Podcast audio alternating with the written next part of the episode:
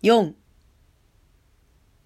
私は月の末に東京へ帰った。先生の秘書地を引き上げたのはそれよりずっと前であった。私は先生と別れるときに、これから折々お宅へ伺ってもよござんすか？と聞いた。先生は単管にただ、ええ、いらっしゃい。と言っただけであった。その自分の私は先生とよほど懇意になったつもりでいたので、先生からもう少し細やかな言葉を予期してかかったのである。それでこの物足りない返事が少し私の自信を痛めた。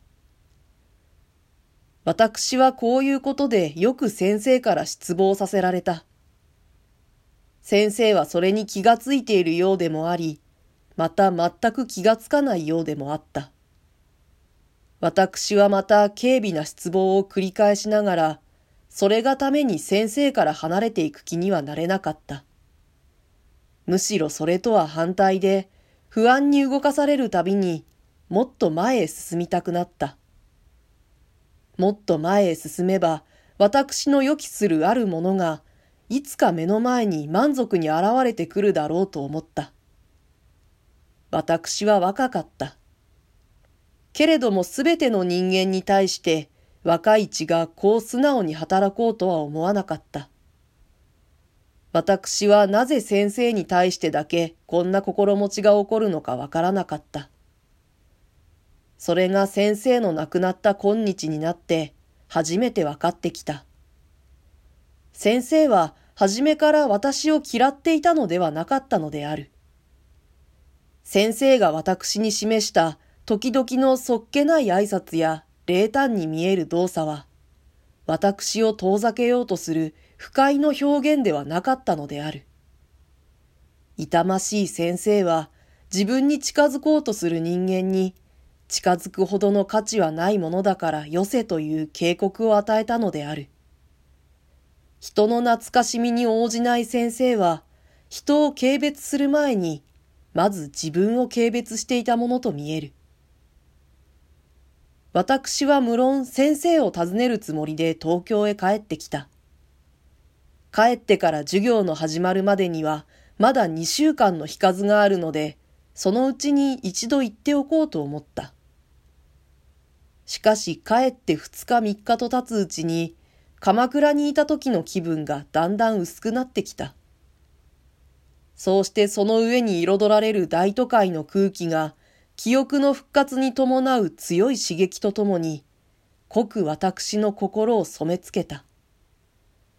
私は往来で学生の顔を見るたびに、新しい学年に対する希望と緊張とを感じた。私はしばらく先生のことを忘れた。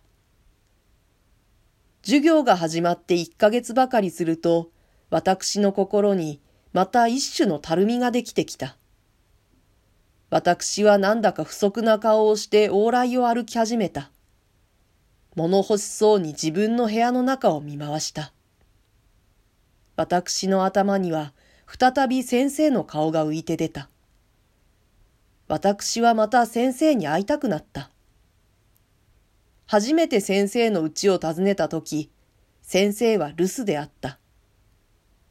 二度目に行ったのは次の日曜だと覚えている。晴れた空が身に染み込むように感じられるいい日和であった。その日も先生は留守であった。鎌倉にいたとき、私は先生自身の口から、いつでも大抵うちにいるということを聞いた。むしろ外出嫌いだということも聞いた。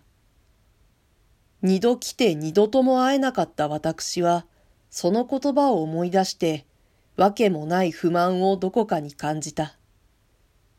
私はすぐ玄関先を去らなかった。下女の顔を見て少し躊躇してそこに立っていた。この前名刺を取り継いだ記憶のある下女は、私を待たしておいてまた家へ入った。すると奥さんらしい人が変わって出てきた。